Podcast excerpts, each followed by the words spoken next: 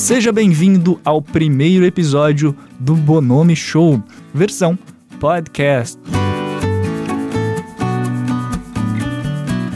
Se você já conhece o meu trabalho, o meu canal no YouTube, os podcasts em que já participei, você talvez conheça esse meu perfil de trazer assuntos diferentes. E se você não me conhece, venha conhecer hoje esse podcast que terá como objetivo justamente trazer diferentes tipos de reflexões em torno de assuntos diversos. E para começar, eu gostaria de falar um pouquinho de Seinfeld. Seinfeld foi uma das séries de maior sucesso e audiência da década de 90 e é até hoje lembrada como uma das mais importantes da cultura norte-americana.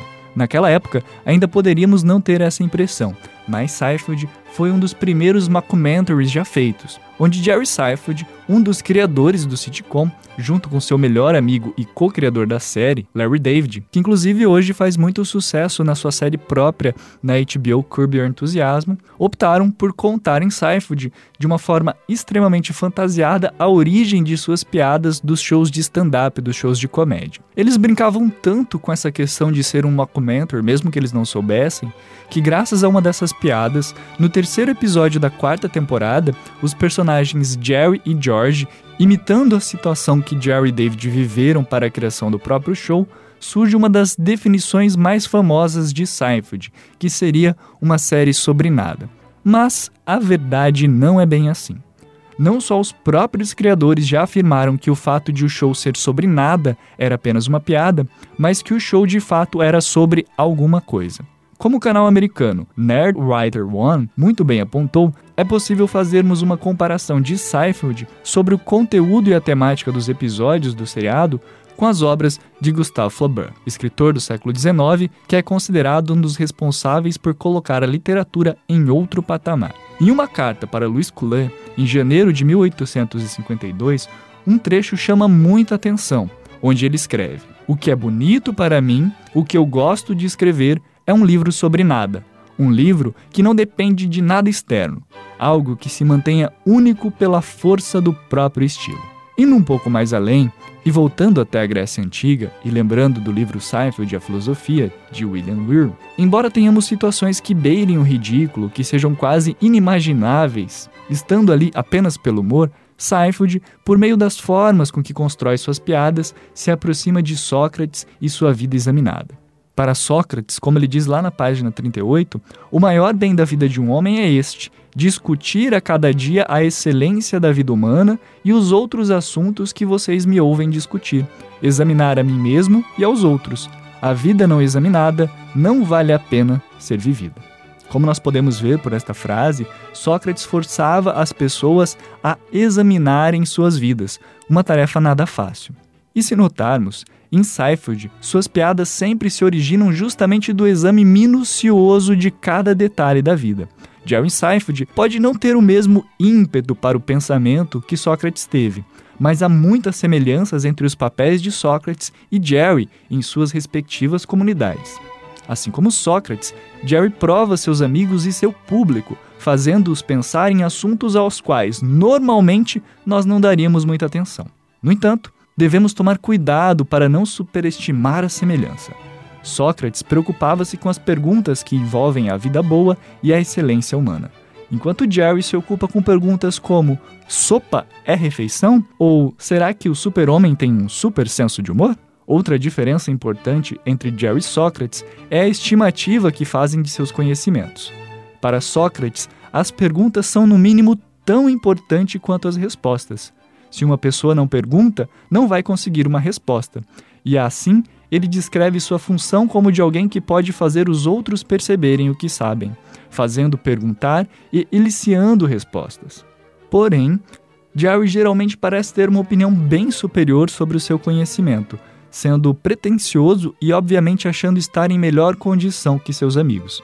Para evidenciar essas semelhanças de discurso e ao mesmo tempo as diferenças, podemos analisar alguns trechos, como em Eutífro, quando Sócrates e Eutífro começam a discutir a pergunta o que é piedade, onde Sócrates diz: Agora, portanto, por favor, explique-me o que tenho certeza até agora de saber.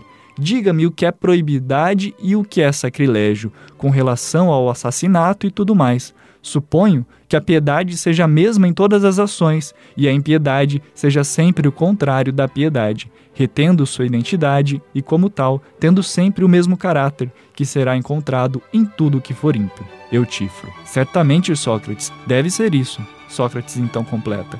Diga-me, então, o que é piedade e o que é impiedade? Como podemos observar, fazendo um paralelo desse formato de discurso com algumas cenas de Seinfeld, podemos ver nitidamente uma semelhança. Por exemplo, no episódio The Label Maker, Jerry diz: Você conhece vagamente o conceito de dar? Não há um período de graça? George responde: Bem, ele não deu de presente o etiquetador para outra pessoa? Jerry responde: Possivelmente. E George então retorna a pergunta: Se ele pode repassar o presente, por que você não pode despresentear? Já no episódio The Dinner Party, Jerry diz assim: O segredo de comer um biscoito preto e branco, Elaine, é morder a cada vez uma parte branca e uma parte preta. Nenhuma mistura é melhor que baunilha e chocolate. E, no entanto, de alguma forma, a harmonia racial nos engana. Se ao menos as pessoas seguissem o exemplo do chocolate, todos os nossos problemas seriam resolvidos. Já no episódio The Parking, Jerry diz: Há demasiada liberdade urinária nessa sociedade. Tenho orgulho de segurar. Segurar é bom para a formação de caráter. Como podemos ver por esses recortes, tanto Sócrates quanto Seinfeld conseguem fazer algo considerável a partir de perguntas e assuntos óbvios. Além disso, tanto Sócrates e Seinfeld gostam de usar a ironia. Até certo ponto, podemos afirmar que Sócrates é irônico afirmar que não sabe nada, embora aparentemente possua grande conhecimento. Tanto que no livro República, Sócrates faz a pergunta: o que é justiça? Assumindo seu estilo de fazer perguntas aos outros, como que dizendo que não sabe a resposta.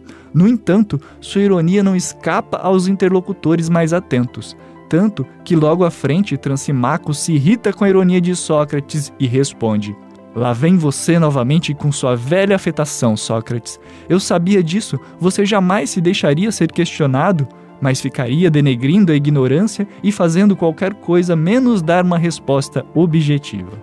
Assim como Sócrates, Jerry costuma falar ironicamente, e na verdade, às vezes até sarcasticamente. E ele sabe disso, como quando ele afirma no episódio do restaurante chinês. Não quero ver um filme ruim sozinho. Vou fazer comentários sarcásticos com pessoas estranhas.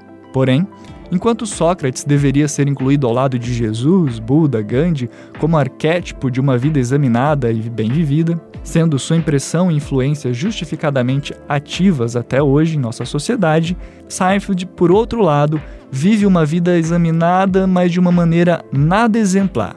Assim como Sócrates, o personagem Jerry Seinfeld segue fiel a si mesmo até o fim do seriado, mas nesse caso isso não é bom. Embora não seja desprezível, o personagem Jerry não deve ser imitado nem admirado. Embora examine sua vida, o personagem não busca uma evolução ao aprendizado. Muito referente ao estilo da escrita de Larry David, que prega como técnica de roteiro a filosofia No Hugs, No Learning, que em português poderia ser traduzido como sem abraços e sem aprendizado.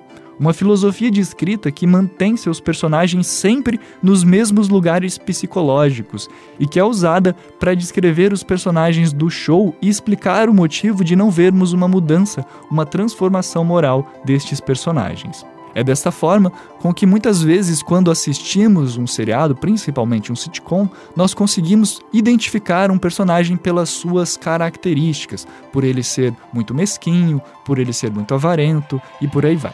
Enfim, embora Seinfeld não seja nenhum exemplo de como viver uma vida plena, sua proposta de examinar os pequenos detalhes que muitos deixariam passar talvez seja o que gere tanta empatia com seu público. Seinfeld examina detalhes de situações que muitos de nós podemos ou até mesmo já vivemos. Quem talvez não teve uma namorada que tenha mãos muito grandes? Um tio que sempre agarra no seu braço para não deixar você fugir da conversa? Um amigo que fala muito perto? Um colega que tem voz de mulher no telefone?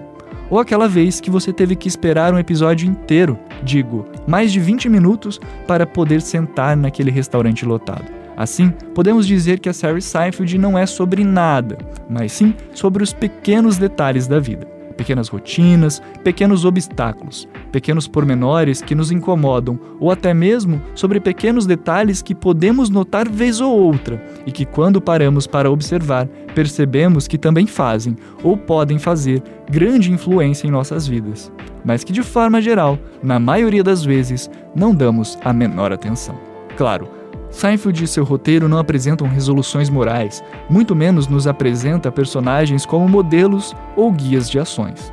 Embora os personagens não possam ser tocados como exemplos virtuosos, os questionamentos minuciosos do roteiro que vem à tona a cada episódio podem sim serem tomados como um exercício de perceber os pequenos detalhes, tornando Seinfeld, sim, um exemplo valioso de que podemos prestar atenção em muita coisa que às vezes não percebemos, aprendendo a avaliar e examinar as nossas próprias vidas.